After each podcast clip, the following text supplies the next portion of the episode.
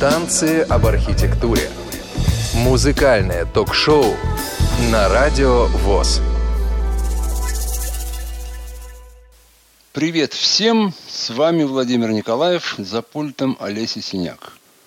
Итак, День независимости. Подзаголовок из архива ведущего. Представьте себе ночь с 12 на 13 июня 1997 года. 0 часов 10 минут. На волнах Радио Россия в прямом эфире начинает свою работу ночной клуб «Невский проспект» из Санкт-Петербурга.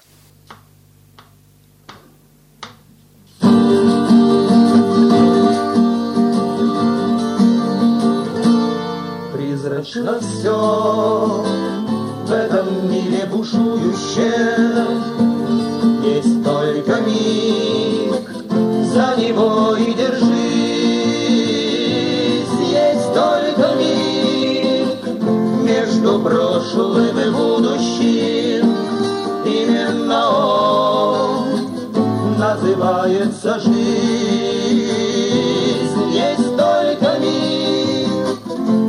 Между прошлым и будущим. Называется жизнь.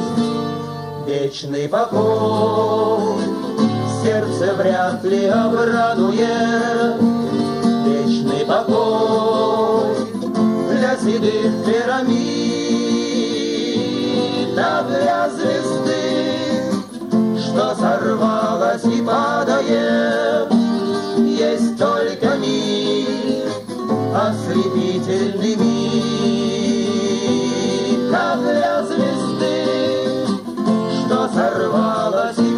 падает.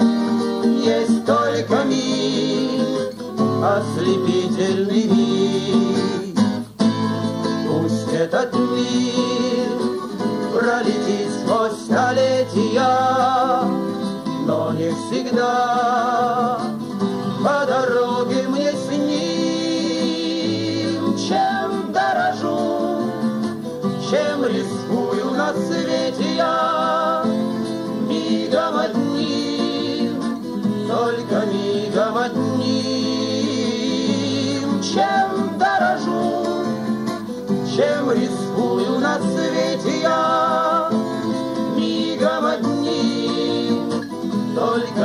одним.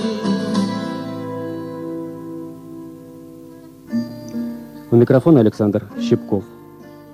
Прямой эфир из петербургской студии «Радио России» обеспечивают оператор Наталья Морева и звукоинженер Игорь Иванов. Сегодня у меня в гостях слепые музыканты Владимир Николаев, Эдуард Клюшин, Александр Шаловский. Мы познакомились случайно на улице, в подземном переходе, где ребята зарабатывали себе на жизнь, как и другие уличные музыканты. Познакомились, разговорились – я решил пригласить их сегодня в ночной клуб «Невский проспект». Пригласить, чтобы попеть, поговорить, пообщаться со слушателями. Сегодня для всех нас неожиданно трагический день. Два часа назад скончался Булат Шалович Акуджава. Говорить об этом трудно.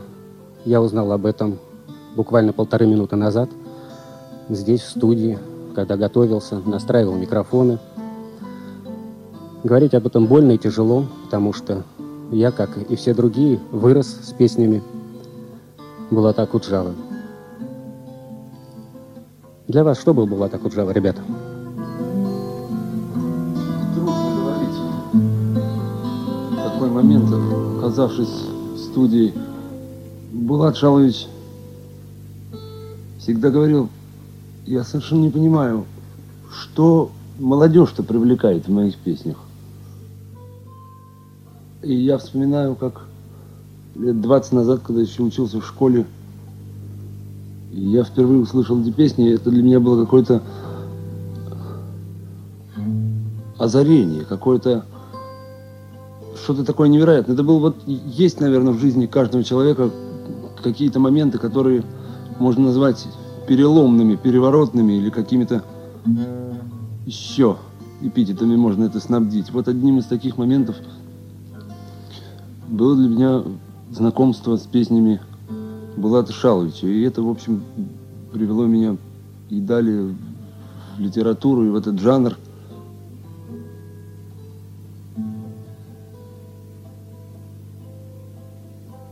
Это невероятно. Наш телефон в Петербурге 312 61 12. Мы работаем в прямом эфире. Звоните нам. Так получилось, что эту программу, которую я хотел посвятить своему старому другу, слепому Николаю Хованскому, который когда-то очень сильно помог моей семье, неожиданно она посвящается и памяти Булата Шаловича Акуджава, тем более, что у меня в студии музыканты. И мой первый вопрос слушателям. Вопрос может быть неожиданный или покажется вам неожиданным. Нужно ли жалеть слепых? Нуждаются ли они в жалости? Этот вопрос когда-то поднимал еще Короленко в «Слепом музыканте». Звоните 312 61 12, а, код Петербурга 812. На телефоне дежурит Оксана Ким. Если возвращаться к вам, ребята, как вы собрались вместе, почему вы начали петь, что, как, что вас подвигло на это? Ну, я, пожалуй, схожу. Да, Эдик. Э, я, так сказать, имею некоторые склонности архивариуса в нашем коллективе. И поэтому, ну, насколько могу, значит, записываю как бы историю коллектива. Конечно, к сожалению, не очень подробно, не в такой степени, что потом можно было это издавать как мемуары, но тем не менее я как раз вот буквально вчера пересмотрел эти записи. Значит, вообще история коллектива восходит к 1991 году. Значит, э, в конце 1991 года я с одним нашим общим другом, который, к сожалению, ныне покойный, безвременно покойный, 33 года парень умер. Значит, э, в то время он, я еще, значит, работал на, на предприятии, а он был несколько так, в таком периоде праздно шатающимся. И вот он однажды мне предложил, слушай, а давай попробуем выйти на улицу, люди. Ну, значит, поначалу я даже не воспринял это как бы очень серьезно. Но он меня подтачивал, парень был настырный. Ну и решили попробовать. А тем более к тому времени началась активизация этой деятельности в нашем городе. И мы ты, решили, да. Ты имеешь в виду вот э, уличных музыкантов? Да, уличных музыкантов. Она еще была, конечно, не такая массовая, как сейчас, но, так сказать, первые ласточки стали уже появляться с каждым днем больше и больше. Ну, а мы, имея все-таки какой-то музыкальный опыт за плечами, что-то умея, решили, ну а почему бы и нам не попробовать? Потому что, наверное, будем не хуже всех. И попробовали. Вот, попробовали, получилось. То есть получилось в первую очередь что? Тут дело было не в заработке, потому что, конечно, а, психологический барьер для того, чтобы выйти, был колоссальный. И поэтому главное это было перешагнуть его. Ну и уже даже вот столь еще работая вдвоем на таком достаточно примитивненьком уровне, в том смысле, что с одной гитаркой, такой весьма, значит, потрепанной, и даже без бубна пели вдвоем. В репертуаре у нас было поначалу там семь песен, которые мы могли совместно воспроизвести. Хоть каждый из нас знал много по отдельности, но так, чтобы совместно и более-менее качественно. Семь песен было вначале. Начали и увидели, что народ откликается. То есть откликается не в смысле того, что он реагирует на сумку, стоящую перед нами, а в том смысле, что он стоит и слушает. Вот. Но я не буду зацикливаться на этом периоде. Он был такой, значит... Но вышли вы ради заработка. Понимаете, тогда еще, то есть уже были, так сказать, основания думать о чем-то, о каком-то подспорье, но тогда еще можно было зарабатывать и на предприятии. Ну, конечно, для заработка, но все-таки нам еще было интересно. Вот как же вот это, вот как это, то есть вот какие-то новые ощущения испытать.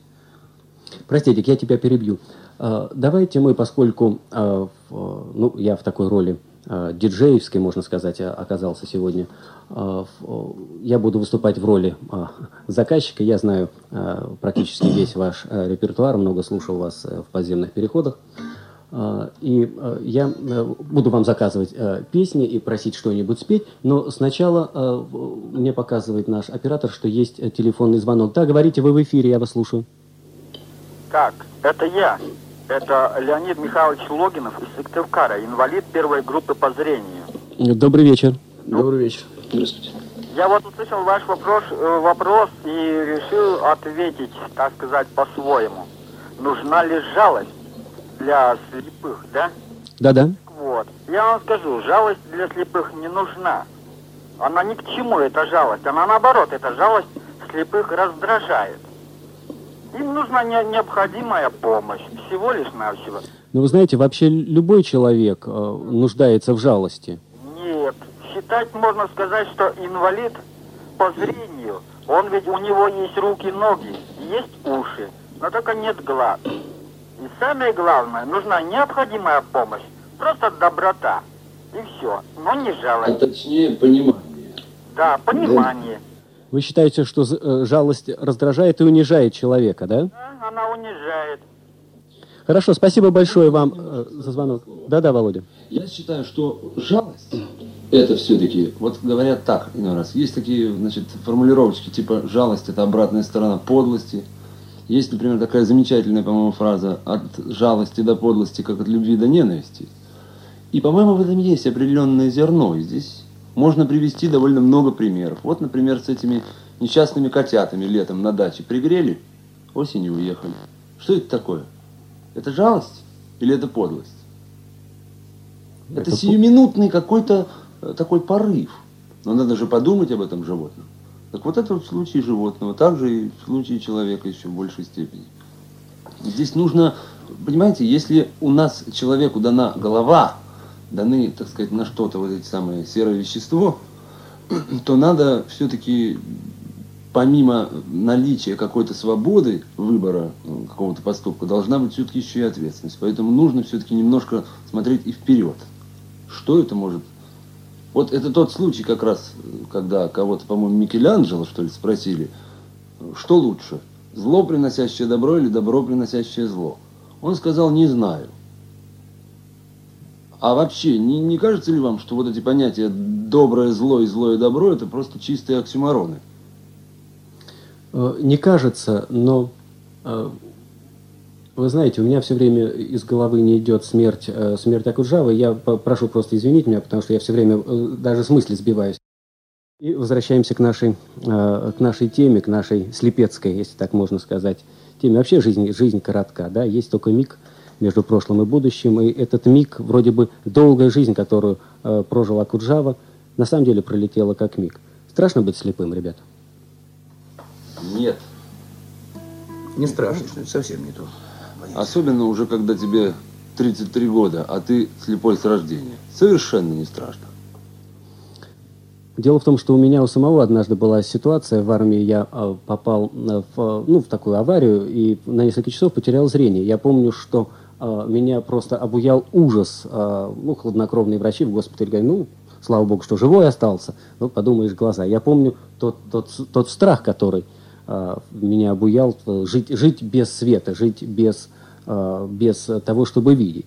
И поэтому, когда я смотрю на вас, на, на жизнерадостных, на, на активных, э, поющих, работающих, я э, удивляюсь. Простите, пожалуйста, у нас снова звонок. Да, пожалуйста, вы в эфире. Здравствуйте. Можно, это, у меня один вопрос, пожалуйста. Да-да, мы вас слушаем. Вот, когда вспоминаешь там времена, когда пел там, ну, э, Ахмадулина там выступали, там э, Акуджава.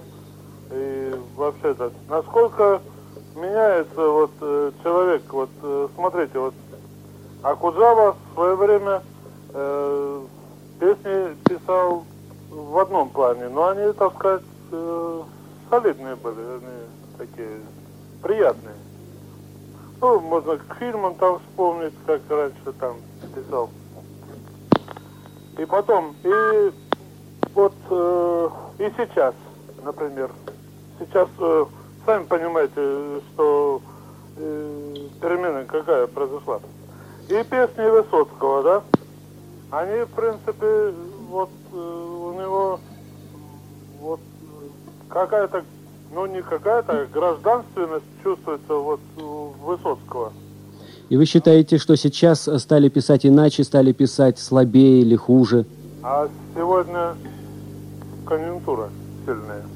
Ну, я не думаю, почему... Потом- и потом э, посмотрите, пожалуйста, э, что, конечно, э, жалейте там... э, вот э, какая, например, сейчас вот может быть там помощь там кому-то там э, слепой, хромой там, а вот э, что вот им сейчас, вот если он там играет, играет вот в переходе, да? А что вот человек проходит мимо него, что он чувствует? Он, скорее всего, это только может быть, если, ну извините меня за банальность, э, готовит передачу, тогда можно, так сказать, увидеть кого-то. Ну вот, как говорится, идете навстречу кому-то. Ну не скажите, нет, так А вот- нельзя. Вы знаете, сколько людей, столько и ощущений. Ну, а Сколько вот всех они разные. А одних они- постойте, постойте рядом э, с тем, кто когда-то просит вот милостыню, да, и вы увидите, что Ну, Ну, мы- совсем разные во-первых, милостыню намного это... стремительнее. Ну, ребята, не милостыню просят. Мы работаем. А, Есть разница. а вот э, Высоцкий, конечно, другое выражал. Э, спаси- Спасибо большое за звонок. Ребята, а как в- вам кажется, действительно наш слушатель прав? Э, Песня изменилась, стала хуже, слабее? Александр? Я думаю, что во всякие времена были всякие песни. И сейчас есть довольно сильные песни у того же Лозы, у Юры, у того же Шевчука. Разные времена и разные песни. Они, может быть, э, несколько отличаются там гармонически, мелодически, тексты не- несколько, может быть, э, несколько по-другому изложены, где-то жестче, где-то... Но они все равно сильные есть. Есть сильные песни, есть слабые песни во все времена. Ну, давайте «Сиреневый туман». Это сильная песня? Это, это хит всех времен и народов. Да, ну давайте споем.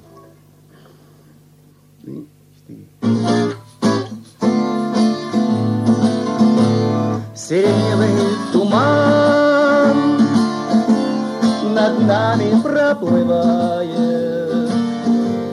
над тамбуром горит полночная звезда, кондуктор не спешит, кондуктор понимает, что с девушкой я прощаюсь навсегда. Кондуктор не спешит, кондуктор понимает, что с девушкой я прощаюсь навсегда.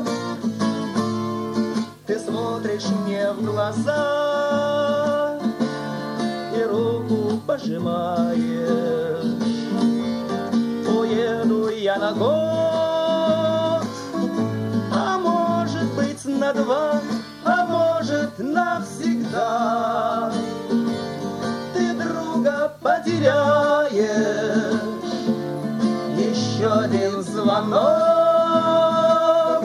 и уезжаю я, а может навсегда. Ты друга потеряешь, еще один звонок,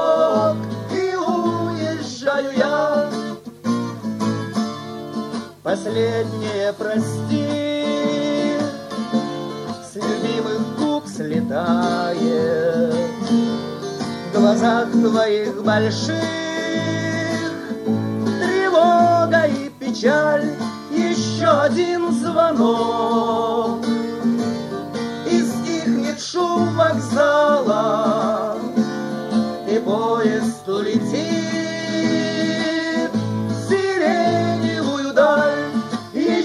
один звонок, и стихнет шум вокзала, и поезд улетит. В сиреневую даль, сиреневый туман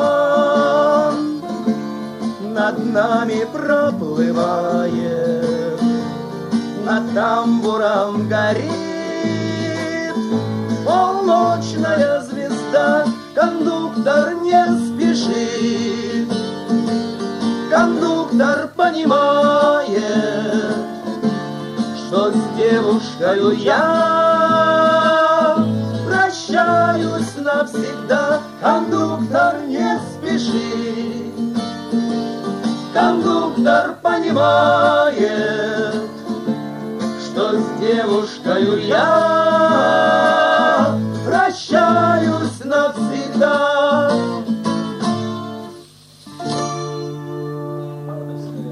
бардовская и э, песня, э, она, она действительно многогранна. Это, это может быть и Акуджава, это может быть и Сиреневый туман, но у каждой из этой песни есть э, свой слушатель. Сейчас э, глубокая ночь, э, выходной день, и кроме нас в петербургской студии «Радио России» никого нет, уже закрыты фонотеки, заперты все шкафы. Но я надеюсь, что все-таки мы найдем э, голос Булата Шаловича Акуджавы, потому что он должен сегодня э, прозвучать. У нас э, телефонный звонок. Э, говорите, пожалуйста, вы в эфире. Добрый вечер. Добрый вечер. Вы знаете, я хочу сказать, что страшнее слепота, конечно, не физическая, а зрячая, когда люди проходят мимо чужого горя спокойно. Вот. И такие люди, как Акуджава, Аникушин, Межелайтис, вот ушедшие буквально в течение двух недель, они никогда не были слепы к чужому горю. И, наверное, поэтому мы их любим, потому что их песни, я имею в виду песни Акуджавы, стихи Межелайтиса, это были всегда вещи сострадания к близкому человеку.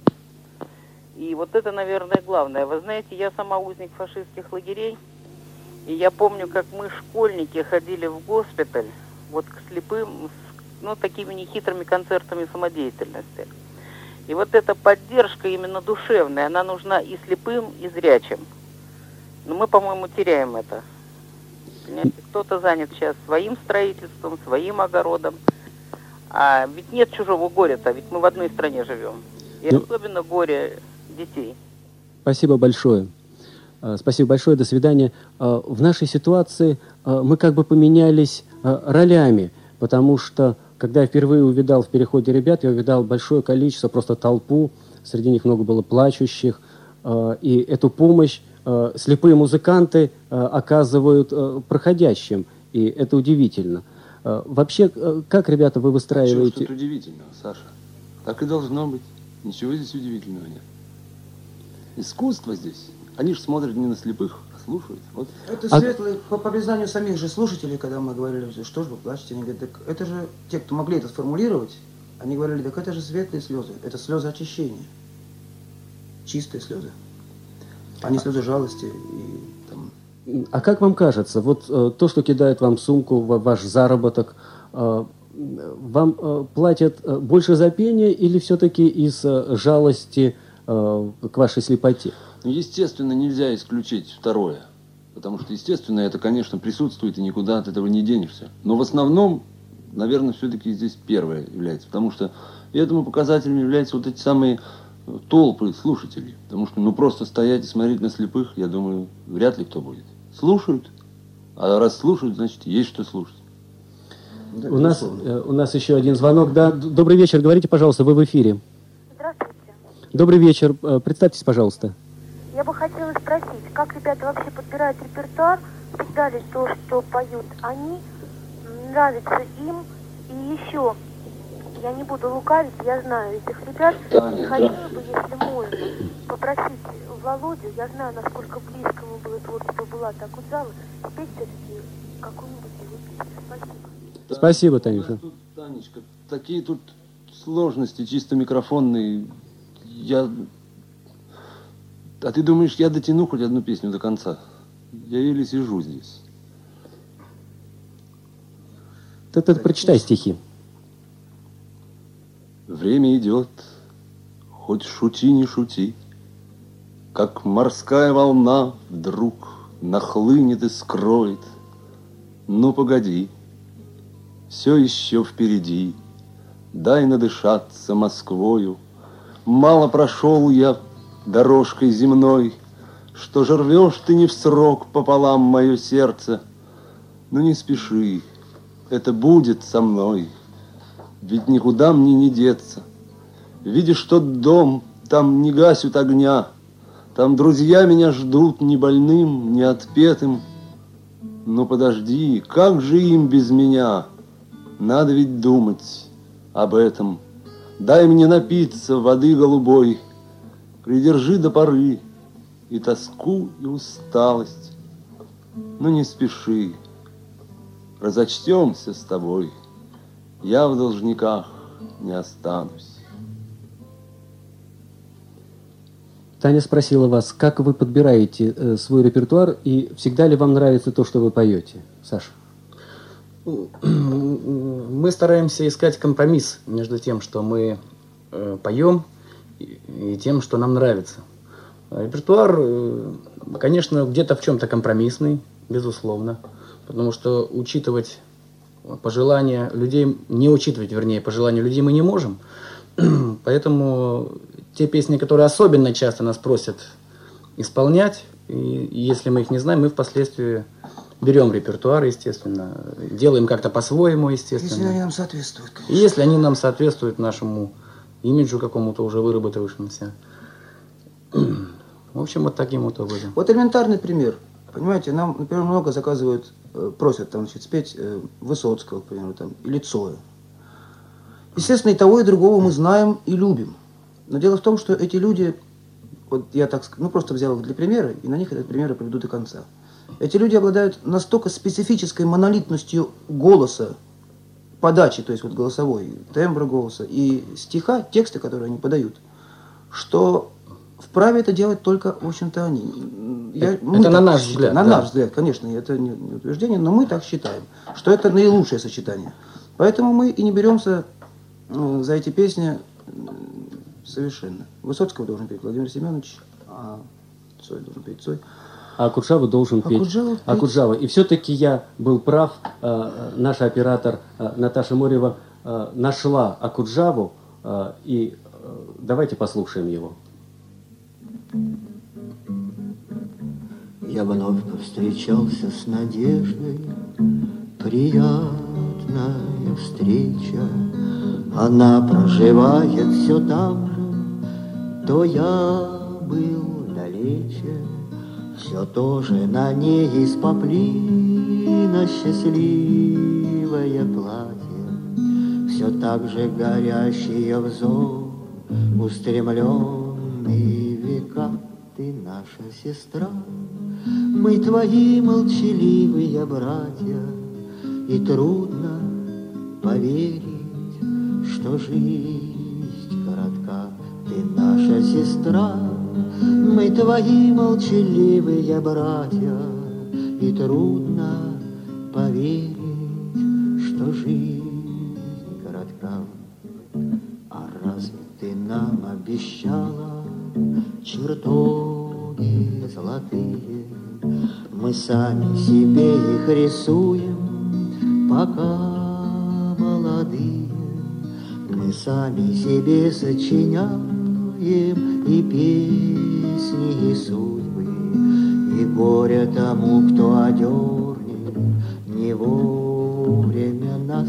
Ты наша сестра, мы твои торопливые судьи, нам выпало счастье, да скрылось из глаз. Ты наша сестра, мы твои торопливые судьи, нам выпало счастье, да скрылось из глаз.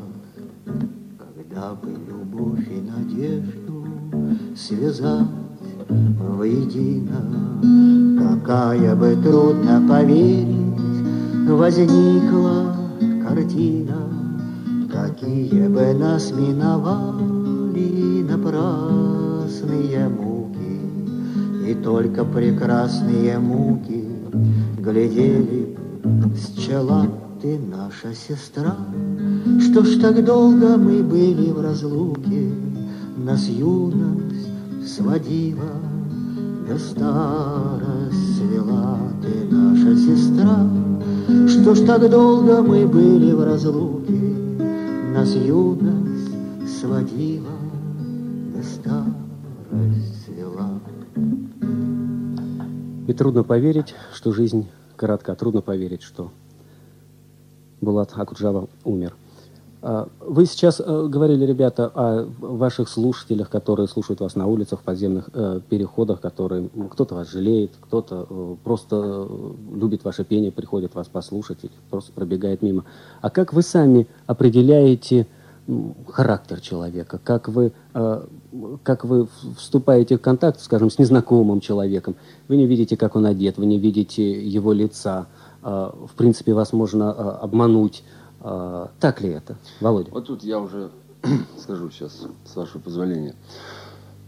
Э, По всем данным, которые где бы то ни было опубликованы, точнее сказать, из всех данных, вытекает, что 80% информации человек получает через зрение.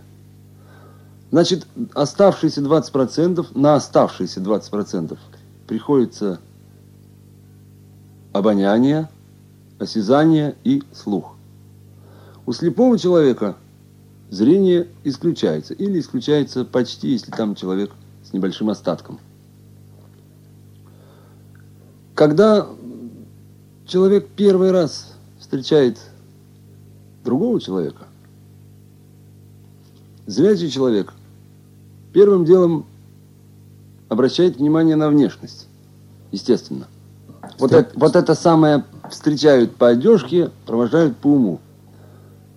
Это для, для нас, это, в общем, как бы довольно-таки бредовое изречение, потому что оно как бы только в переносном смысле может играть какую-то роль. Потому что одежка – это внешний план, а ум, стал быть, внутренний. Первое – это рукопожатие. Это осязание. Это может быть твердая, крепкая мужская рука, или может быть что-то такое мокрое и скользкое. Бывает. По рукопожатию, по энергии. Вот бывает, пожимаешь руку, и вот эта энергия уже идет через руку. Это первое. Второе – голос. Это тембр голоса. Раз. Интонация. Два. Дикция. Три. Лексика. Четыре. Построение фраз. Пять. То, что в них, в эти фразы вкладывается, шесть. Но ведь искусный актер может э, притворяться, в этом актерское мастерство, перевоплощаться. Правильно, но ведь можно одеть парик, приклеить усы, сделать еще что-нибудь, скорчить рожу какую-нибудь. Есть ведь артисты и в этом плане, обмануть. Но, понимаете, мне кажется, что, э, конечно, меня можно как-то тут, э, наверное, и опровергнуть, но мне кажется, что все-таки голос, все, что в нем заложено и то, что он несет, гораздо труднее изменить и подделать, чем внешность. Мне почему-то кажется, что с внешностью сделать тут это гораздо проще. Провести невозможно. Вот некоторые слушают пародистов и говорят, о, ну это прямо не отличить. Нет такого пародиста, которого бы, который бы работал так, чтобы нельзя было этого отличить. Человек, привыкший воспринимать, можно я немножко мешать? Человек, Да, привыкший да, воспринимать мир на слух, он чувствует, конечно, в основном, так сказать, делая основной упор.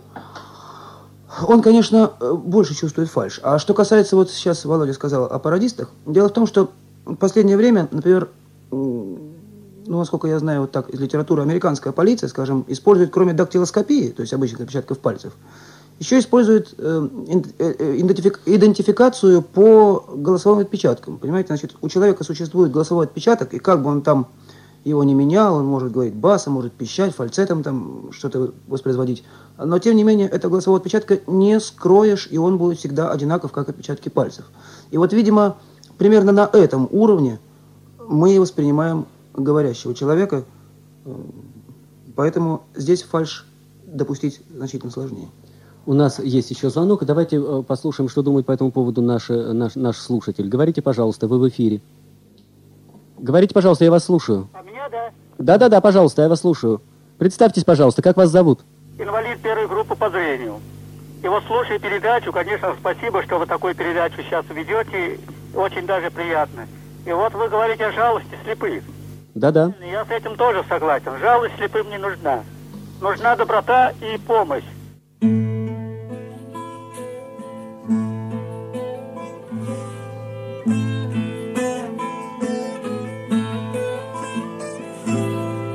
беды глаза зеленые не простят, не пощадят Иду склоненною, виноватый, прячу взгляд. В поле ласковое выйду я, и заплачу над собой. Кто же боль такую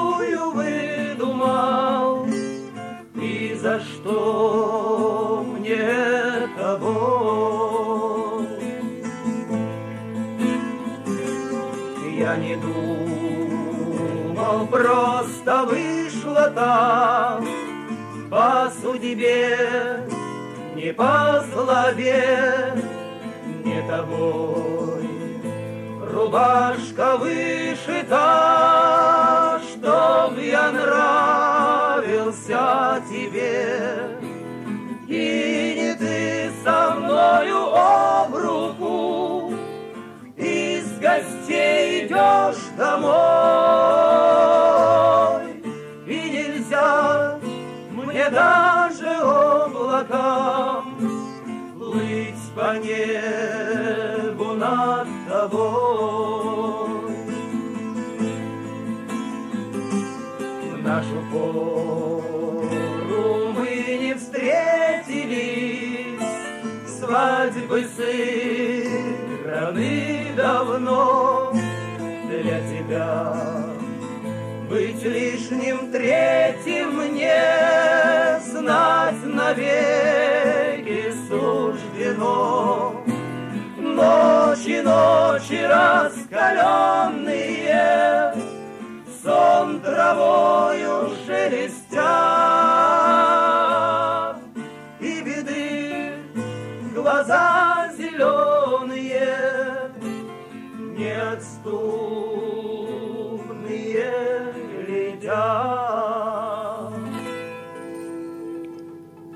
Вот такая у нас сегодня получилась слепая бардовская панихида по Булату Акуджаве. У нас а, очередной звонок. Говорите, пожалуйста, вы а, в эфире. Здравствуйте. Добрый вечер. Ребята, я вас слышу, я вас знаю, я вас помню. Э, Я из Самары, Клименко Борис, знаю Евгения, Володя, Эдуарда. Э, Желаю вам счастья. Ну и слышу, конечно, Андрюшу и Таню. И, в общем, благодарю за этот эфир, за то, что встретился вот сам с таки- так много с друзьями. Ну, а по существу вопроса хочу сказать, что Конечно, это несчастье, это большая беда, что мы вынуждены вот петь. Я скоро тоже, видимо, буду безработным и тоже, видимо, буду вот такой вариант пробовать. Это большое несчастье, большая беда наша, что мы поем вот в под- в подземных переходах и вообще там, где не положено петь. Ну а уж услужливая память, услужливое сознание, оправдание нам всегда подыщет. Вот со мной моя дочь Люба, она училась в Ленинградской школе, она тоже несколько слов скажет. Да-да, Любочка. Я вас помню. Я, Мы готовы. Особенно Володя Николаевна. Я желаю вам счастья, всего самого хорошего, чтобы у нас время изменилось, чтобы мы жили, как жили раньше. Спасибо взаимно. Спасибо большое, Любочка. Спа- раньше. Спасибо большое. Э, Ребята, а вас э, случалось, чтобы э, обижали, чтобы били на улицах? Да ну не больше, чем с кем бы то, с кем бы то ни было случалось. Знаете, как-то гонения на нашу братью пока еще организованного Здесь нет. равны. Шансы получить по морде у нас у всех равны, по-моему. Нет, да, а вот так, чтобы непосредственного гонения там... Организованных акций Организованных акций против нас такого нету, да. Да Нет, это же абсурд. Ну, В общем-то, У нас очередной звонок. Говорите, пожалуйста, мы вас слушаем. Это звонит Нина Павловна, пенсионерка. Я с Здравствуйте. большим удовольствием слушаю передачу и песни «Не сплю». Ребята, вы замечательные, мужественные, сильные и талантливые люди. Желаю вам дальнейшего творческого пути. И спасибо всем, кто организовал такую передачу. Да хранит вас Господь. Спа- спаси Господи. Большое вам спасибо. А, в общем, конечно, сегодня звучит э, добрая нота, и ваш адрес вас, вас, вас любят, э, и все-таки вас э, и, и жалеют. Но э, в разговоре перед эфиром, когда мы с тобой, Володя, разговаривали, ты употребил термин, который меня э, удивил. Ты э, сказал, ты, ты, ты, ты заговорил о воинствующей слепоте, о тех людях, которые эксплуатируют свою слепоту. Что ты имел в виду? Ну, во-первых, это говорил не я, а Эдик. Но Это коль уж Эдик говорил? обращаетесь, Ну, я к тебе могу обратился. сказать. Значит, это продукт все-таки, ну, во-первых, первое, значит, в семье не без рода. Скажем так.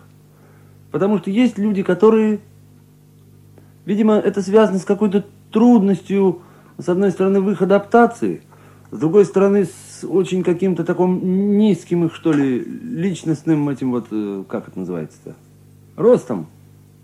Он у них как бы за- очень давно, видимо, застыл, и дальше уже никакого продвижения к самоактуализации не происходит. Вот. И, э, ну, и люди, конечно, озлобляются многие просто вот. И ведь, вот, э, ведь бывает так. Одного какого-то плохого слова, услышанного этим человеком, достаточно для того, чтобы всю последующую свою жизнь он это помнил. И действительно, это может быть такая обида, которая западет, и трудно с ней справиться. Но надо как-то мобилизоваться, надо быть готовым ко всему. Ну что ж, да, не мы им судьи. У нас очередной звонок. Прости, Володь, у нас очередной звонок. Говорите, пожалуйста, вы в эфире. Алло, Саша, Да-да. это Леня. А, здравствуй, здравствуй, Ленечка. Вот, э, Саша, я хотел бы э, тоже прочитать стихотворение Куджава. Мне кажется, что э, много хорошего сказано, но должен, должны звучать его строчки сегодня. Конечно, Леня. Можно? Конечно, конечно. Осенний холодок, пирог с грибами, калитки шорох и простывший чай. И снова неподвижными губами, короткая как вздох. Прощай, прощай, прощай, прощай. Да я и так прощаю. Все, что простить возможно, обещаю. И то простить, чего нельзя простить. Великодушным я обязан быть. Прощаю всех, что не были убиты тогда перед лицом грехов своих. Прощай, прощай, прощаю все обиды, обеды у обидчиков моих. Прощай, прощаю, чтоб не вышло боком, сосуд добра до дна не исчерпать. Я чувствую себя последним богом, единственным умеющим прощать. Прощай, прощай, старания упрямы, знать мне лишь не проститься одному, но горести моей прекрасной мамы прощаю я неведомо кому. Прощай, прощай, прощаю, не смущаю угрозами, надежно их таю, с улыбкою размашисто прощаю, как пироги прощенья раздаю, прощаю побелевшими губами, пока не э, повторится все опять. Весе- э, Осенний горький чай, пирог с грибами и поздний час прощаться и прощать. А еще я хочу передать привет Володе и Эдику, которых я знаю. Спасибо. Акуджава был удивительным человеком и э, удивительным поэтом. Он всю свою жизнь пел о свободе и приближал нашу э, с вами свободу, э, причем в его текстах никогда не было э, прямой лобовой политики. И он действительно выполнил свой гражданский долг, и об этом можно каждому из нас просто мечтать. Сегодня День независимости России, праздник, новый государственный праздник. А скажите честно, ребята, как слепым жилось, когда слепым жилось лучше, при социализме или сейчас при капитализме? Материально жилось лучше, конечно, при социализме, это однозначно.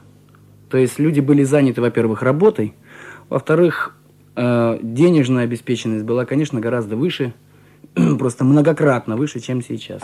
Но это, в принципе, всех людей коснулось, конечно. Но так называемую категорию незащищенных людей, она коснулась особенно остро и больно. Мы э, продолжим эту тему, она м, мне, лично мне очень интересна, но у нас есть э, звонок. Говорите, пожалуйста, вы в эфире. Добрый вечер. Здравствуй, Андрей. Да, совершенно верно. Я Вы друг друга узнаете по голосам. с- вам говорю. Это со всего Союза теперь так будет. искажения наших телефонных линий нам не мешают. Я из Нижнего Нижнего Новгорода сейчас звоню. Хочу поздравить ребят и всех участвующих в передаче не только с праздником российским нашим, а и с тем, что они наконец вышли вот на такой вот общий российский эфир. И даже, как я заметил, общемировой, наверное, даже эфир.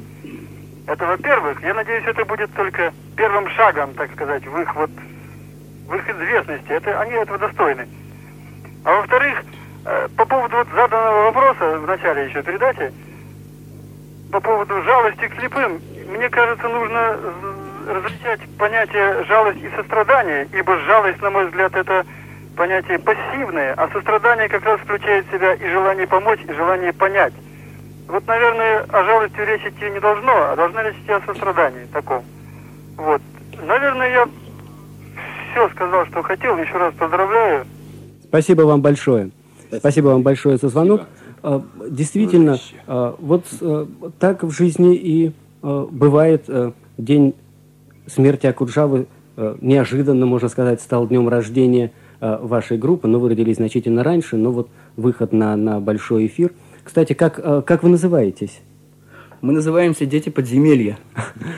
Это Собственно, название отражает э, истину и историю. Это под влиянием Короленко, да? Нет, не под влиянием Короленко. Просто здесь получилось Под- такое Созвучие нет, нет, сочетание. это Да. просто прямой смысл, а не переносный.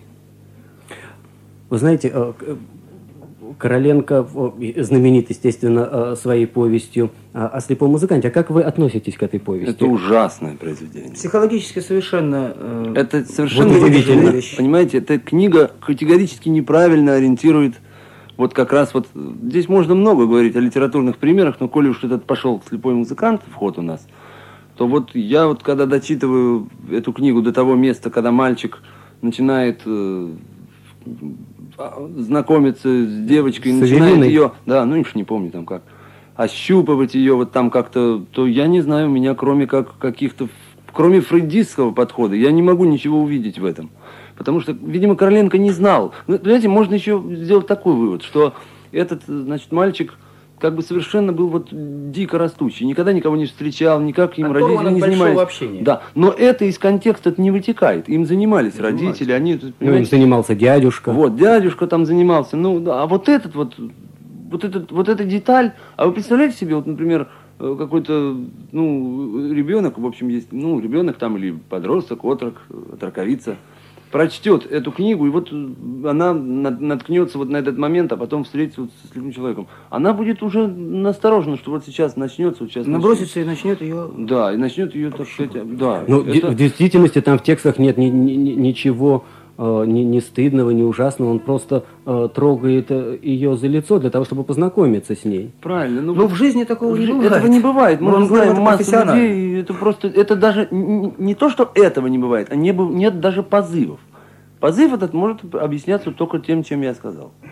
Больше ничем. А как же тогда вы знакомитесь, э, ну, не знаю, с девушками или с другим человеком? Но я понимаю, вы не будете, познакомившись со мной, вам не- нет необходимости э, узнавать, как я выгляжу, кроме моего голоса. Саша, Но когда- все-таки какие, какая форма лица у Когда, человека? когда дело дойдет до вот тех самых позывов, тогда все будет нормально, я вас уверяю. Вот. А когда мы знакомимся, то в первую очередь, вот я же вам сказал уже, базисные вот эти данные. Это голос и, и вот эти самые шесть функций, которые он несет, опять же, в первую очередь это рука, и, и- вот это первое. То есть, понимаете, И к тому, главное. времени, к тому времени, когда дело дойдет до того, что, так сказать, уже, может быть, познакомиться с лицом, отношение к этой девушке уже будет определено, и дальше уже будет вытекать, надо знакомиться с этим лицом или, собственно, и не надо. А в таком случае уже и направление, так сказать, будут. Ну, для меня это удивление, потому что я всегда думал, что это один из самых, э, э, из самых точных образов э, слепого человека, который был выписан в русской литературе. У нас э, очередной звонок. Говорите, пожалуйста, вы в эфире. Да-да, добрый вечер, мы вас слушаем. Саша, это говорит Николай Крыщук. А, Здравствуй, Коля. Я сегодня вел передачу за тебя. Да, Николай Крыщук, это мой коллега, наш э, журналист, журналист Радио России. Да, Я первый раз в жизни звоню на радио, и, ну, во-первых, потому что э, известие, которое пришло, э, страшно. А во-вторых, потому что, знаешь, прозвучали какие-то такие слова по поводу того, что Акуджава был замечательный бард или что-то такое. Дело в том, что Акуджава был, ну, конечно, больше текстов, он был не сочинитель слов, э, больше мелодий, больше лица своего. Это человек, который дал нам я не знаю, как сказать, он дал нам э, талант выжить, он дал нам жест, он дал нам интонацию. И то, что мы потеряли, совершенно невозможно сегодня сформулировать. И если можно, я прочитаю стихотворение. Конечно, Коль. Пока еще звезды последние не отгорели, Вы встаньте, вы встаньте с постели, Сойдите к дворам, Туда, где дрова, где пестреют мазки акварели, И звонкая скрипка расстрели Послышится вам. Неправда, неправда, Все враки, что будто бы старят, Старания и годы, Едва вы очутитесь тут, Как и колокола, Купола золотые ударят, Колонны горластые трубы свои задерут. Веселую полночь любви, да на утро надейся, Когда ни грехов и ни горести не отмолить, Качаясь, игла опрокинется с адмиралтейства И в сердце ударит, чтоб старую кровь отворить. О, вовсе не ради парада, не ради награды, А просто для нас, выходящих с зарей из ворот, Гремят барабаны гранита, кларнеты ограды, Свистят минуэты, и улица Росси поет. Вот такой какой-то потайной жизни он нас научил. Спасибо, Коль. Спасибо. До встречи, до свидания, до, до, до завтра. Удивительный э, день для меня сегодня, потому что открываются э, совершенно необычные вещи и необычные ощущения. Вот сейчас я слушал э, стихи Акуджава, который читал э, Николай Крыщук, и э, у меня возник такой образ. Вот э, существует э, какое-то писательское братство. Николай Крыщук э, сам писатель. Э, существует, звонит нам э, сюда, существует э, журналистское какое-то братство – потому что я признаюсь, у нас э, по, по другому телефону сюда постоянно звонят мои коллеги, по тому телефону, который мы не выводим э, в эфир, э, пытаются подбодрить меня, помочь мне вести эту программу. Существует ваше слепое братство, звонят ваши друзья, ваши любимые, ваши родственники из самых разных городов. И вот это удивительное ощущение нашего эфира, а ведь это громадная аудитория нас сейчас слушает, это, это вся Россия, не только Россия, это, если вдуматься, то то э, станет э, страшно, ну, красиво страшно станет. Э, и, и все они с нами, и все они думают о Акуджаве, и все они слушают вас, ребята, как мне кажется, вы им нравитесь. И в начале этого часа я начал говорить о социализме, о капитализме, о каких-то ну, проблемах, может быть, бытовых, может быть, о них сегодня не следовало говорить, но все-таки это, это жизнь и суровая жизнь а, велика ли ваша пенсия? То есть как вы, как вы выживаете? Ну, в среднем э, у, у незрячих пенсия 250-300 тысяч в месяц. Ну, это, это не так много, это меньше потребительской корзины, по-моему. Да, понимаете, это надо, это надо сопоставить с теми 120 рублями, которые были тогда. Вот на эти 120 рублей можно было бог знает что натворить. А вот на эти 300 тысяч уже Несоизмеримо. Съездить можно только в один конец куда-нибудь, а дальше чего? Ну, понимаешь, Скажем. Володя, да, ну скажи честно, должно государство кормить своих слепых и своих убогих? Или они должны сами зарабатывать себе на жизнь и а, не унижаться той жалостью, как говорили некоторые из наших слушателей сегодня? Любое государство цивилизованное должно обеспечивать, должно и обязано. Вот мы с Вовой полемизируем на эту тему – а я все-таки утверждаю, что должно и обязано обеспечивать категорию незащищенных людей. Другое дело, что это не должно воспитывать в незрячем человеке потребителя такого вот дайте ему, а вот я делать ничего не буду, а вы мне дайте там. Собесовская психология. Собесовская психология, как мы называем ее, да. А ты как думаешь, Володя? Ну, вы меня провоцируете. Я... Ну, естественно, ну, провоцирую. Нет, я понимаю, просто не должно быть никаких... Есть понятие, вот, ну, скажем, незащищенные. Да, но ведь это не только слепые. Не надо выделять слепых. Надо всем... Правильно, я же и говорю, всем о незащищенной категории людей. Совсем поровну. И тех надо не забывать, и других, и зрячих людей, которые э, почему-то получают зарплату там какую-то совершенно эфемерную. Тоже надо как-то все должно быть, все должно. Но вот не надо выделять, что вот там кому-то надо давать, кому-то не надо давать кому-то больше, кому-то лучше. Да, есть некоторые моменты, в которых слепому человеку деньги, может быть, нужнее. Там ну, какой-то вот, э, скажем, какой-то вот, ну, человек плохо ориентируется. Он чаще прибегает, например, к, к транспорту такому вот. Э, к такси. Такси, там какие-то частники. Понятное дело, во что это выливается. А другого средства у нее нет. Ну вот он свой гештальт у нее не закрытый, он не, не научился ходить. Бывает же такое? Что же ему теперь делать? Ну, правильно, можно сказать, учись. Жизнь заставит, будешь учиться. Это тоже, кстати говоря, неплохо. Но тем не менее, пока этого нет, то он, значит, ограничен будет, что ли.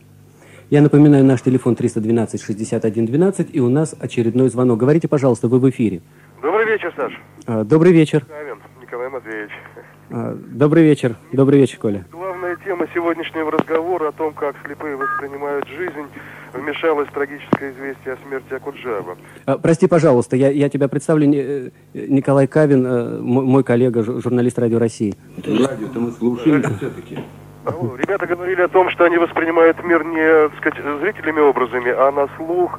И вот интересно, они, наверное, никогда не видели портрет Акуджавы, не видели его на экране телевизора. Но вот по тем произведениям литературным, которые они, может быть, читали, по его песням, по интонациям голоса, какой-то образ Булата Акуджавы у них возник. Вот каков Булат Акуджава в их представлении, по их восприятию. Спасибо, Коля. Текстов и так далее. Спасибо, спасибо, Коля. Я здесь молчу, потому что мы просто были знакомы.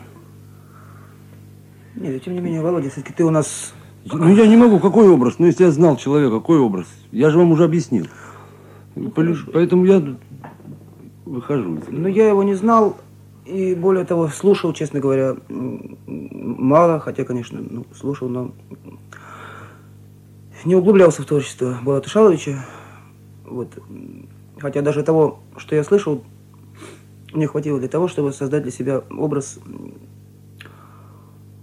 я не знаю, какие тут подобрать слова, какие-то, наверное, какими-то простыми словами, если сказать, то образ умного, глубокого, доброго человека, и, так сказать, какой-то вот он, по-моему, очень такой спокойный, мягкий, уютный. Несущий в себе нечто такое большое. Несет, несет в себе тепло. Да.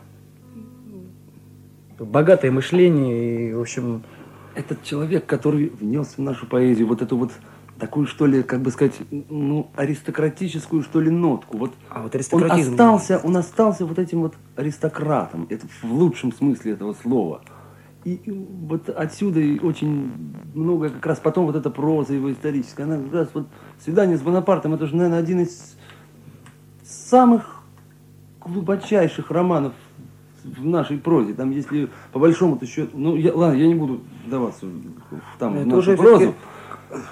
Но это один из немногих, действительно, по большому счету, значительных в общечеловеческом каком-то смысле роман вот послевоенных наших, так сказать, все-таки прозаиков. Спасибо большое, Володя. У нас э, есть еще один звонок. Говорите, пожалуйста, вы в эфире. Добрый вечер. Добрый вечер. Михаил, Петербург. Добрый вечер, Михаил. Я хотел бы сказать несколько слов в связи с вот трагическим событием, которое нас всех постигло. Я э, слушаю Акуджаву с 1962 года. Фактически всю жизнь.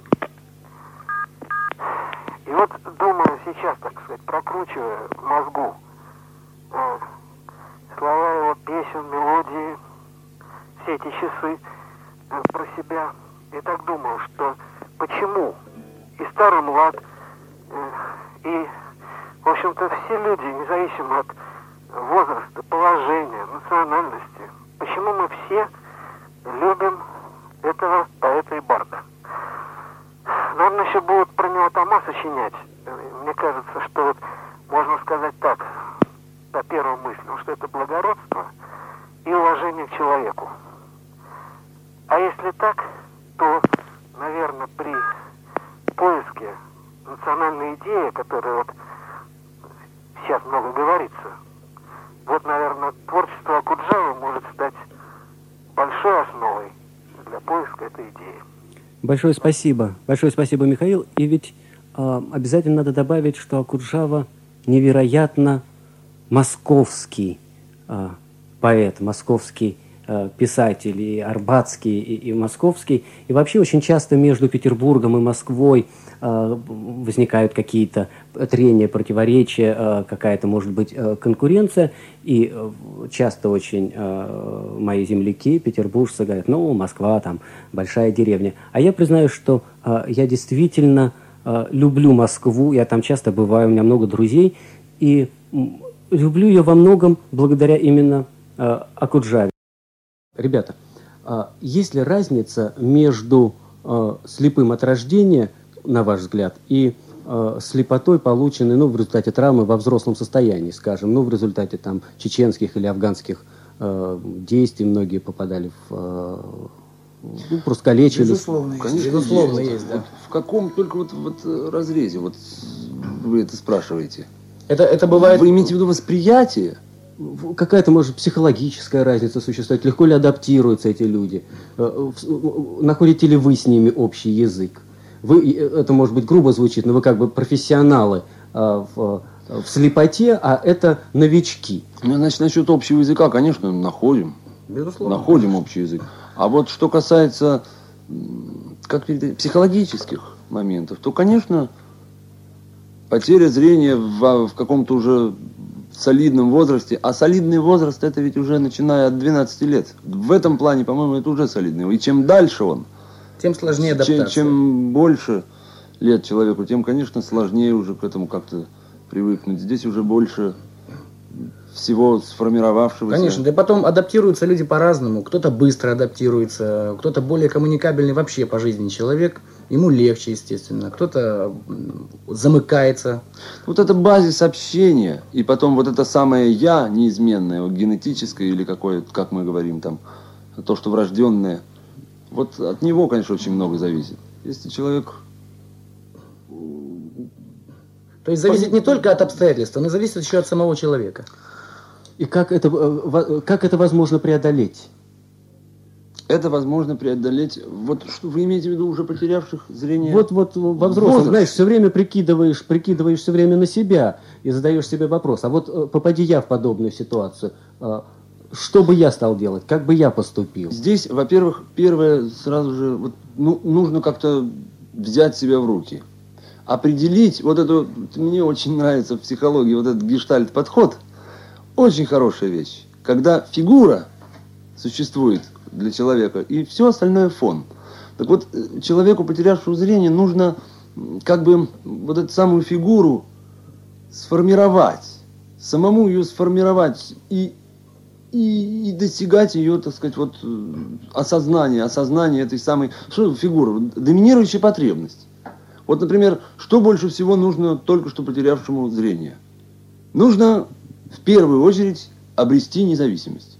Это значит свободное передвижение. Вот вам, пожалуйста, фигура. Вот это должно стать доминирующей потребностью и и- и нужно вот сконцентрироваться, и, и- и это должно стать основным. Все остальное должно стать фоном до того момента, пока ты спокойно не выйдешь из дома и скажешь, я пошел. И тебе не нужно ни помощи, ничего.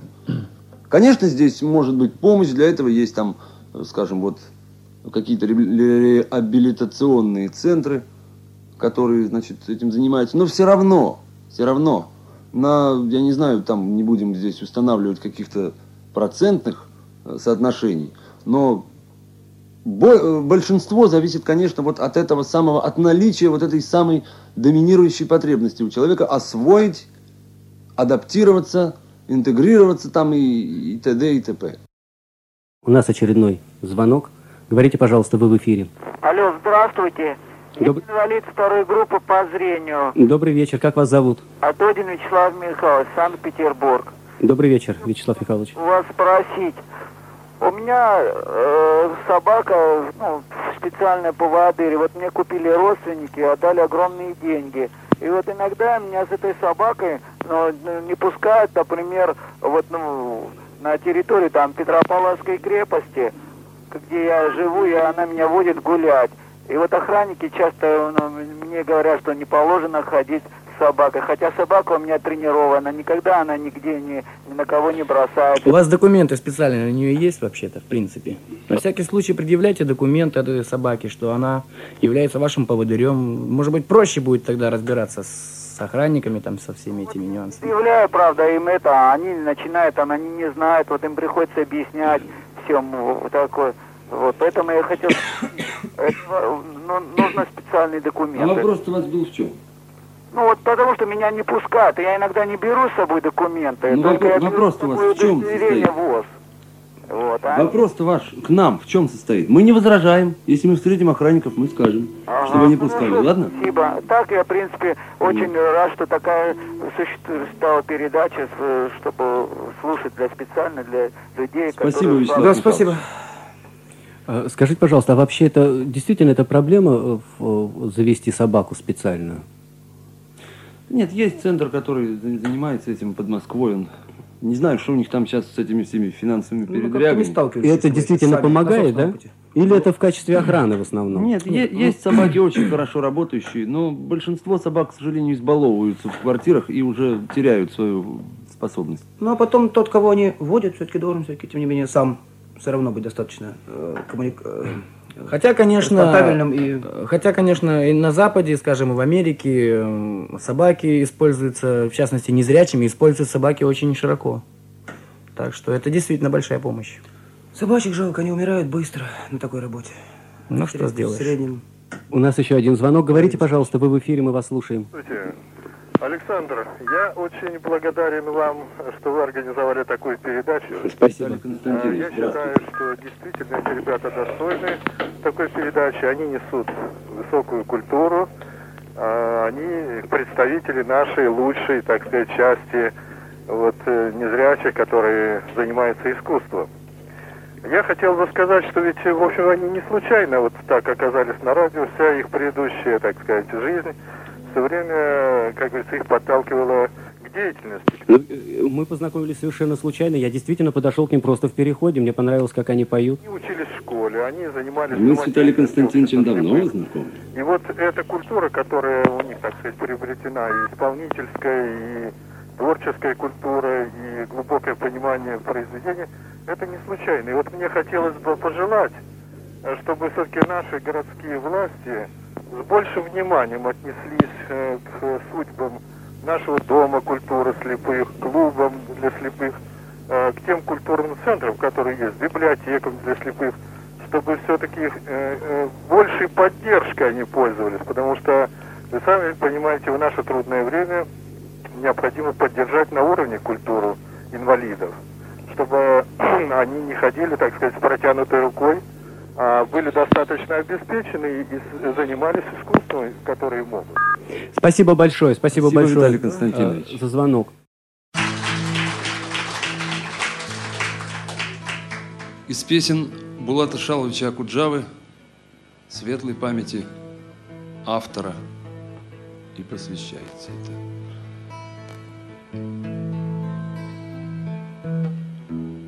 Музыкант играл на скрипке, Я в глаза ему глядел.